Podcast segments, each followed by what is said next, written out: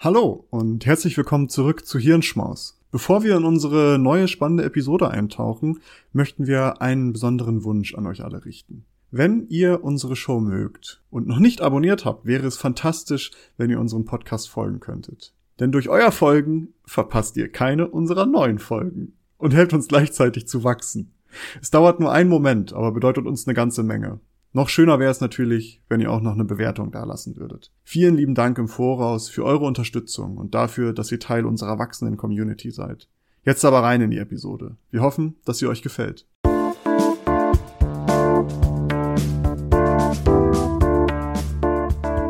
Hallo und herzlich willkommen zu einem neuen Lunchbreak vom Klugschwätzer Podcast. Mensch, direkt versprochen. ähm, wie jede Woche und diese, dieses Intro können wir eigentlich mal irgendwann wegspeichern. Das ist immer das Gleiche. Wie jede Woche begrüßen euch hier Maurice und ich, Nils, um Hallo. euch ein kleines Thema, äh, was wir in dieser Woche gefunden haben oder euch präsentieren wollen, vorzustellen. Maurice, was hast du uns mitgebracht? Äh, ich möchte heute über, über E-Mails sprechen tatsächlich. Und die Leute, die uns auf Instagram folgen, haben auch gesehen, dass ich dazu ein paar Umfragen reingestellt habe, damit ich die wieder für, diese, für diesen kleinen Lunchbreak benutzen kann. Und die werden auch jetzt in dieser Episode mal aufgepackt, aber vielleicht mal ein Rückschluss an eine andere Episode, die wir mal hatten. Erinnerst du dich an die Episode in den Clown der grauen Herren, wo wir über Zeitempfinden und sowas gesprochen haben? Ähm, da haben wir über soziale Beschleunigung gesprochen und auch über technologische Beschleunigung und dass halt eigentlich technologische Entwicklung dazu führt, dass einzelne Vorgänge schneller ja, abgearbeitet werden können.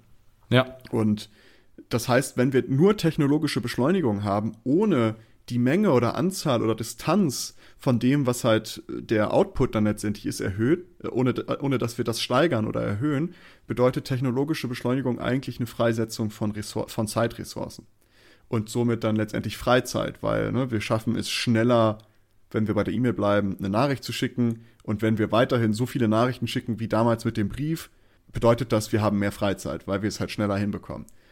Aber wenn wir halt zu dieser Beschleunigung, dieser technologischen Beschleunigung auch noch die Menge steigern, kriegen wir halt ein Problem, weil dann sind wir nicht nur schneller als früher oder als vorangegangene e Epochen oder Generationen, sondern wir machen gleichzeitig auch noch mehr.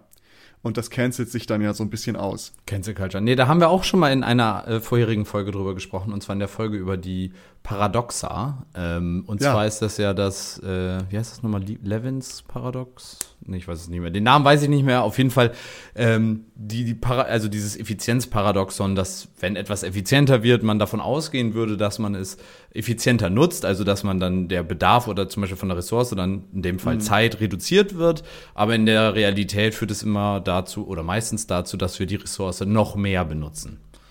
Ja, genau. Und das ist ja im Grunde genommen das Gleiche. Und wenn wir jetzt mal bei diesem Beispiel E-Mail bleiben, kann man es ja relativ gut darstellen. Also wir schreiben E-Mails, da das halt schneller geht, als Briefe zu schreiben und erfordert auch weniger Energie. Also wir müssen jetzt nicht erst ein Blatt holen, wir müssen nicht mit der Hand irgendwie einen Stift noch führen, wir müssen es nicht zusammenfalten und in einen Umschlag stecken und zur Post gehen oder was weiß ich, sondern wir machen halt einfach nur an der Tastatur und schicken den Scheiß raus.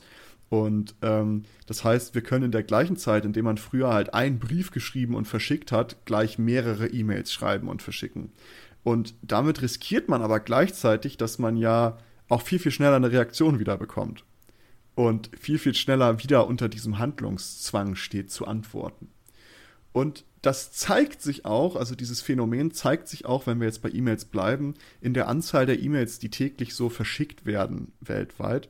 Und 2021 ist die Schätzung, dass circa 319 Milliarden E-Mails täglich verschickt werden und 225 soll laut der Prognose, die ich da gefunden habe, die Anzahl sogar auf 376 Milliarden E-Mails ansteigen. Und damit steigt dann natürlich auch die Zeit, die wir mit der Bearbeitung von E-Mails verbringen. Ähm, es gibt so einen Rechner online, der ist sehr, sehr simpel und auch übers Knie gebrochen, aber man kann da so Pi mal Daumen mal schätzen, wie viele, wie viel Zeit man im Leben damit verbringt, Mails zu lesen. Ich habe die in der Shownotes verlinkt, da kann man das mal äh, durchrechnen für sich selber. Und äh, ich habe das mal mit meinen Parametern gemacht. Da musst du dann eingeben, ab wann arbeitest du, wann ist dein Renteneintrittsalter äh, und wie, viel, wie häufig checkst du so ungefähr deine Mails am Tag. Und bei mir wären es äh, in meinem ganzen Leben, werde ich 48.175 Stunden damit verbringen, E-Mails zu bearbeiten. Ähm, das sind 5,5 Jahre. Es erscheint mir ein bisschen sehr, sehr krass, aber ähm, naja, vielleicht äh, verschwende ich fünf Jahre, fünfeinhalb Jahre mit E-Mails bearbeiten. Wobei, wenn ich so dran denke, wie viel Zeit ich am Tag mit E-Mails verbringe, ist du, das, schon vielleicht gar nicht so unrealistisch. Das läppert sich dann, ne? Also ja. da kann nur so eine frühe, frühe Krebsdiagnose das noch reduzieren. Äh, das, das wollen wir mal, wollen wir mal nicht hoffen. Ich habe auch auf Insta gefragt, wie viele Mails ihr so erhaltet täglich und ich habe dann halt äh, runtergebrochen, weniger als 20 oder mehr als 20. Und äh, tatsächlich äh, erhalten 44 Prozent von den Leuten, die teilgenommen haben, mehr als 20 Mails pro Tag. Das ist schon, schon nicht schlecht. Noch eine andere spannende Frage. Wie viele E-Mail-Adressen hast du, um das mal vorher einzuwerfen?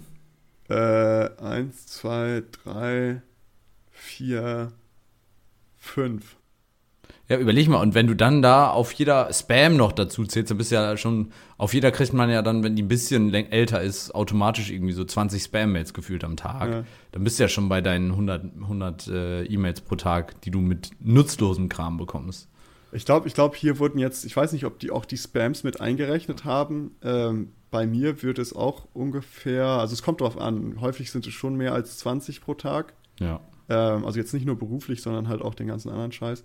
Aber wir sehen, ähm, wir kriegen ganz schön viele E-Mails am Tag und wir verbringen sehr viel Zeit mit E-Mails und es gibt auch so ein Phänomen, das nennt sich E-Mail Bankruptcy und das ist tatsächlich einige Personen, da geht es so weit, dass die so viele Mengen an E-Mails bekommen, dass die halt äh, nicht anders können, als die E-Mails zu ignorieren oder sogar zu löschen, äh, sobald diese zu alt geworden sind. Also die kann einfach nicht mehr abgearbeitet werden und man kap äh, kapituliert dann eigentlich vor der Nachrichtenflut. Ist ein Phänomen, das in Amerika tatsächlich schon verbreitet ist. Was ich aber eigentlich jetzt mal ganz kurz besprechen möchte, ist so die Auswirkungen von zu viel E-Mails. Und davon habe ich mal so ein paar Studien mitgebracht, die schon, äh, einige sind älter, einige sind aktuell.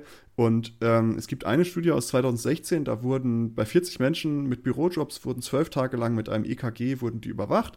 Damit wurde im Grunde genommen die Schwankung der Herzaktivitäten aufgezeichnet, die ja eine Grundlage im Grunde genommen für die Messung von mentalen Stress bieten. Also je schneller dein Herz schlägt, umso mehr, umso wahrscheinlicher ist es, dass du unter Stress stehst. Und ebenso wurde die Nutzung des Computers überwacht, also was der da genau macht.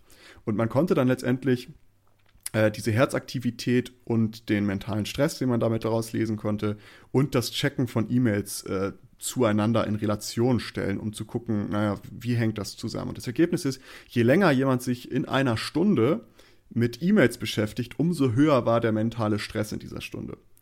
Und äh, das ist tatsächlich gar nicht so ähm, abwegig, weil es gibt noch eine weitere Studie, die dann, also bei der ersten hatten wir jetzt 40 Menschen, bei dieser weiteren Studie sind es 4500 Menschen in Schweden.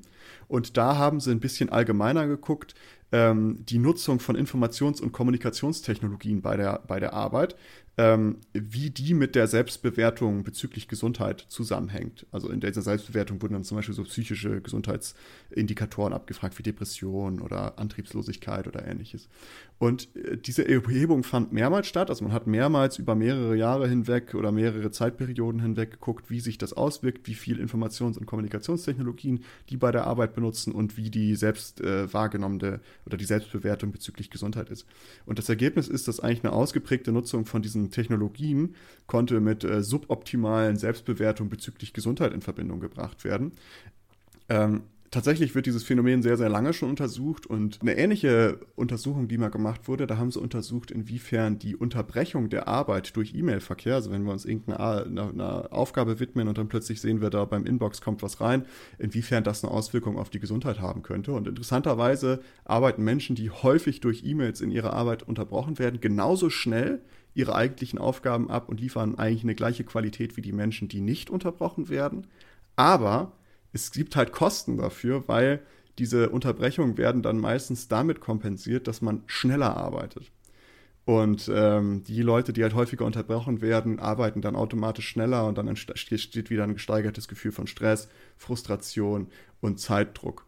Und wie gesagt, es gibt da sehr, sehr viele, sehr, sehr viele Untersuchungen zu. Man hat auch mal mit Thermalkameras das Gesicht untersucht von 63 Personen. Äh, da kann man auch sehen, wie gestresst eine Person ist, je nachdem, wo das Blut dann hinfließt.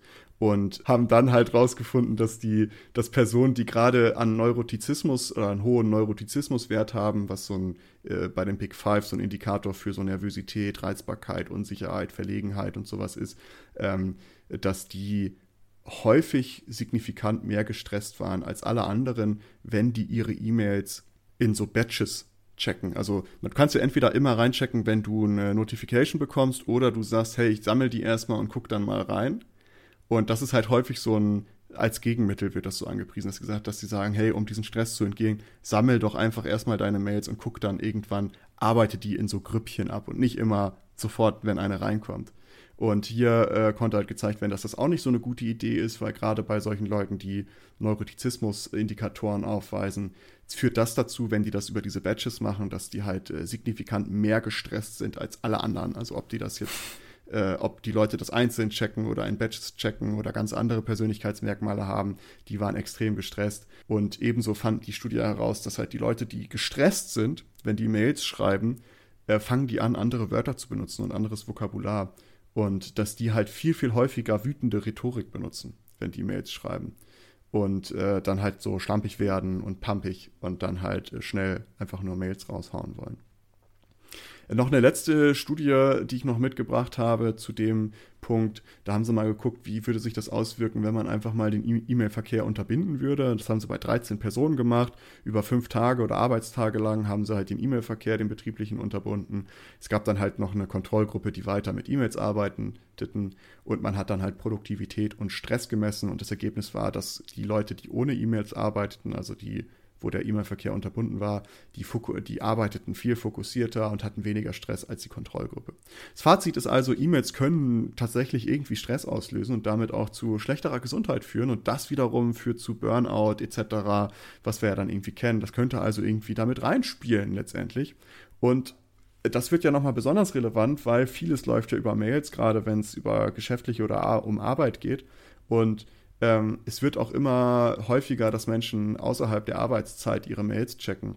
Die Zahl, die ich gefunden habe zu Deutschland, kommt aus 2017 und da haben nur 24 Prozent angegeben, dass sie ihre beruflichen Mails außerhalb der Arbeitszeiten niemals checken. Nur 24 Prozent. Die anderen machen es äh, regelmäßig, einige machen es alle paar Stunden, äh, einige machen es die ganze Zeit, aber nur 24 checken es gar nicht.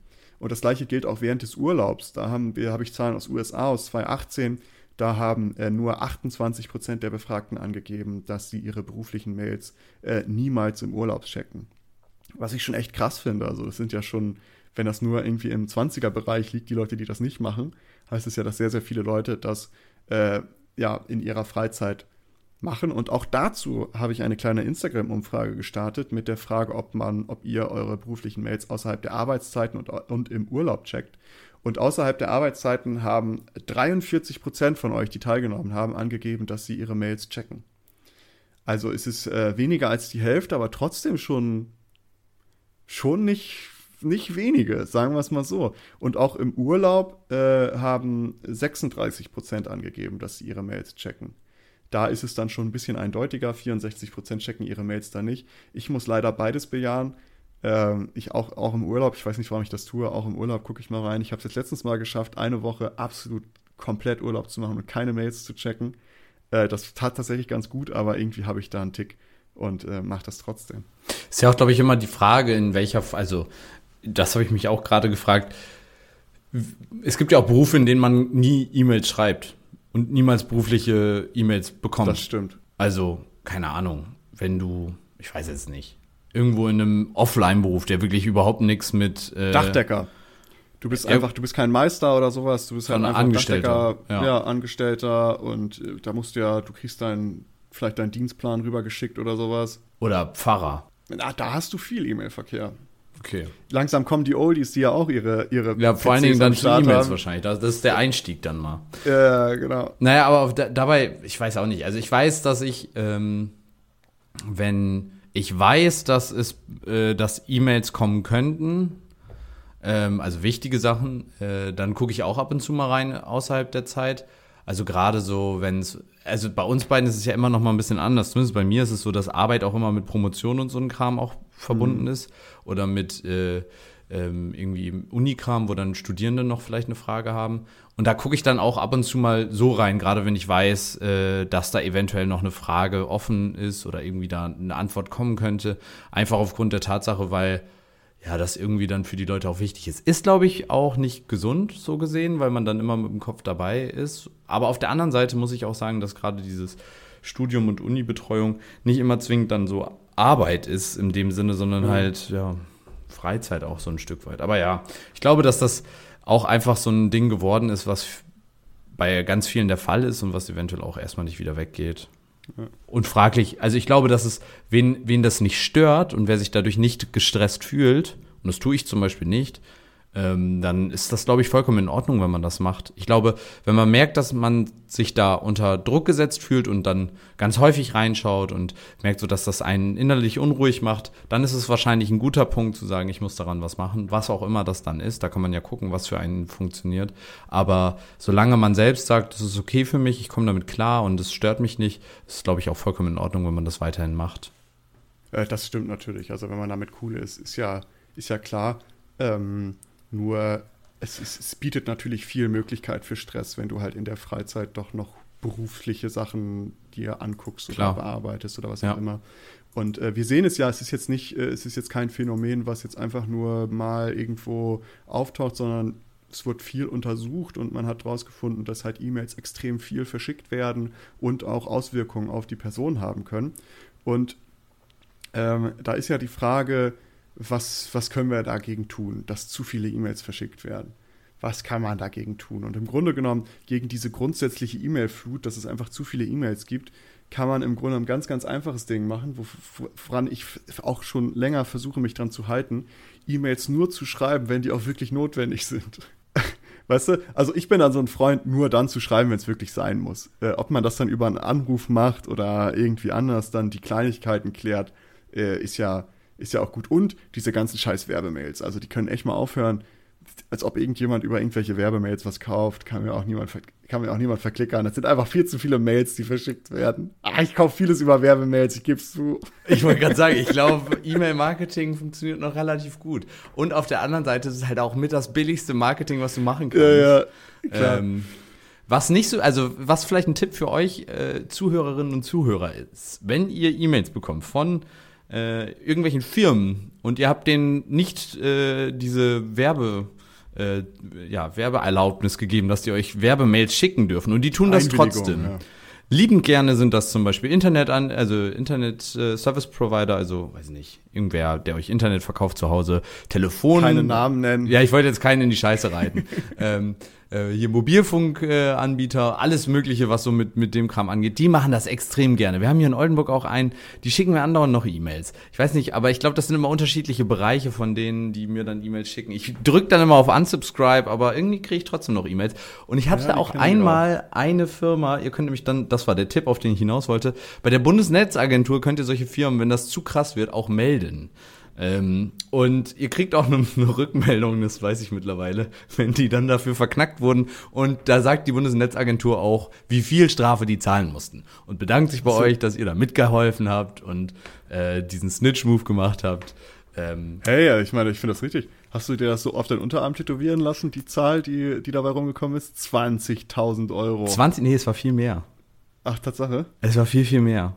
Es okay, war, äh, ich glaube, fast eine halbe Million oder sowas. Oh, oh, war ja. Ja, ja. Okay, dann muss es ja schon richtig, äh, richtig krass ich sein. Ich war, glaube ich, nicht der Einzige, sagen wir es mal so. Ja, ja, ich ähm, wollte gerade sagen, da müssen wir ja schon richtig tief. Wenn die paar Minuten, die ich mit den Mails äh, und Anrufen verschwendet habe, natürlich bestimmt eine halbe Million Euro wert waren, äh, war es dennoch, äh, glaube ich, ein größerer angelegtes äh, System dahinter.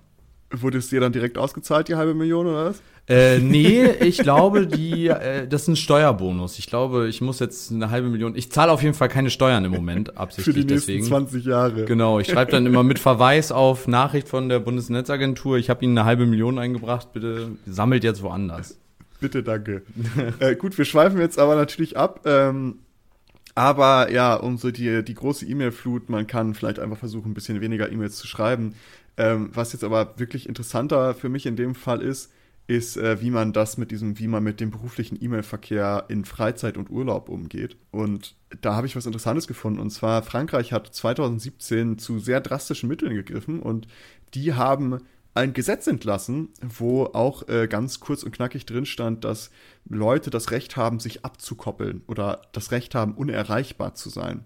Und das gilt für Unternehmen mit mehr als 50 Angestellten. Die dürfen nur noch auf Grundlage von spezial, speziellen ausgehandelten Richtlinien äh, in der Freizeit E-Mails an Angestellte verschicken. Und äh, auch da habe ich auf Instagram mal eine Frage geschickt und habe gesagt, hey, würdet ihr ein Gesetz befürworten, das es halt verbietet, berufliche Mails außerhalb der Arbeitszeiten zu erhalten bzw. zu verschicken? Und da haben tatsächlich 42 Prozent gesagt, ja, würden sie gut finden. Ja, 58 Prozent haben gesagt, nein. Ich bin, glaube ich, auch eher dagegen. Aber ich fand es interessant, dass sie das gemacht haben. Aber es Frankreich. gibt ja Regeln, also es gibt ja Gründe, so gesehen, wenn es dann irgendwie Notfälle sind und so, dann darf es trotzdem geschickt werden, dann ist doch cool. Es geht ja, also im Endeffekt ähm, kannst du das ja auch einfach so machen, dass dann äh, von während, also es gibt Kernarbeitszeit oder sowas, äh, und in der Zeit äh, holt dein Handy zum Beispiel die E-Mails und äh, du kannst dich ins E-Mail-Programm einloggen und äh, außerhalb der Arbeitszeit musst du das extra nochmal bestätigen. Willst du dich wirklich einloggen? Äh, gib bitte den Grund an, warum du dich einloggen willst und dein Handy holt die Nachrichten nicht automatisch.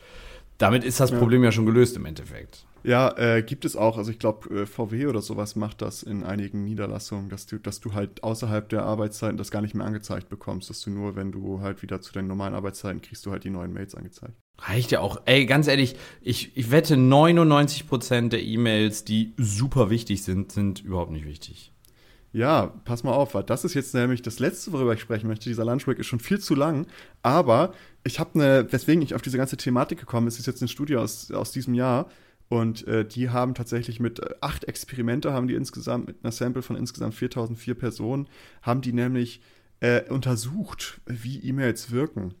Und vielleicht ist das eine viel, viel einfache Lösung zu der Frage, wie wir mit diesem E-Mail-Stress umgehen können. Und zwar, die haben die, die Leute, die da halt drin waren, die Angestellten, sage ich mal, die wurden in zwei Gruppen aufgeteilt, einmal in E-Mail-Schreiber und einmal E-Mail-Empfänger. Und die Schreiber wurden dann befragt, wie schnell sie eine Antwort erwarten auf eine E-Mail, die sie halt außerhalb der Arbeitszeit verschickt haben. Und Empfänger wurden gefragt, wie sehr sie das Gefühl hatten, schnell antworten zu müssen. Und das Ergebnis war, dass die, dass die Sender eigentlich nur sehr selten eine schnelle Antwort empfangen, äh, ja. äh, erwarten. Aber die Empfänger tendieren nichtsdestotrotz dazu, das gegensätzlich wahrzunehmen. Also es ist eher so, dass die wahrnehmen, okay, ich muss das jetzt schnell, ich muss das schnell bearbeiten. Und dieses Dringlichkeitsgefühl gilt aber auch während der Arbeitszeit, also äh, und ist auch für tatsächlich dringende und nicht dringende Mails gleich. Es macht gar keinen Unterschied. Ob das jetzt wirklich eine, ein relevantes Thema ist, ob das außerhalb oder während der Arbeitszeit ist, dieses Dringlichkeitsgefühl ist immer irgendwie auf Seiten der Empfänger da. Und äh, allerdings stressen diese Mails mehr, wenn sie halt außerhalb der Arbeitszeit gesehen werden. Dann ist der mentale Stress halt höher. Es gibt aber eine ganz, ganz leichte Abhilfe, hat diese Studien, äh, hat, diese, hat dieses Paper rausgefunden in einem dieser Experimente, die die durchgeführt haben. Und zwar reicht es laut der Studie schon, wenn der Schreiber dem Empfänger klar kommuniziert, dass die Mail nicht dringend ist. So ein Satz wie nicht dringend, antworte mir einfach, sobald du Zeit hast, würde schon ausreichen, um den Stress und das Dringlichkeitsgefühl zu senken. Komisch. Also, dass Leute nicht mehr das Gefühl haben, sie müssten schnell antworten. Vielleicht gar nicht mal so, so, äh, so fern, sich das vorzustellen. Ähm, ja. Das, da, äh, diese Studie habe ich gelesen und fand es interessant und dachte, ach guck mal, so einfach ist es eigentlich und habe in der Recherche dazu all diese ganzen anderen Dinge, diesen E-Mail-Stress und den, die E-Mail-Flut entdeckt und dachte, darüber möchte ich mal kurz reden und als Fazit einmal festhalten, dass wir schreiben extrem viele Mails und es werden immer mehr und es ist tatsächlich ein Faktor, der Stress auslösen kann in, auf der Arbeit und auch im Privatleben, wenn man berufliche Mails checkt und auch im Urlaub, wenn man berufliche Mails checkt. Und es gibt verschiedene Möglichkeiten, damit umzugehen. Wir können weniger Mails schicken oder wir können einfach ganz klar kommunizieren, was für eine Mail das jetzt ist.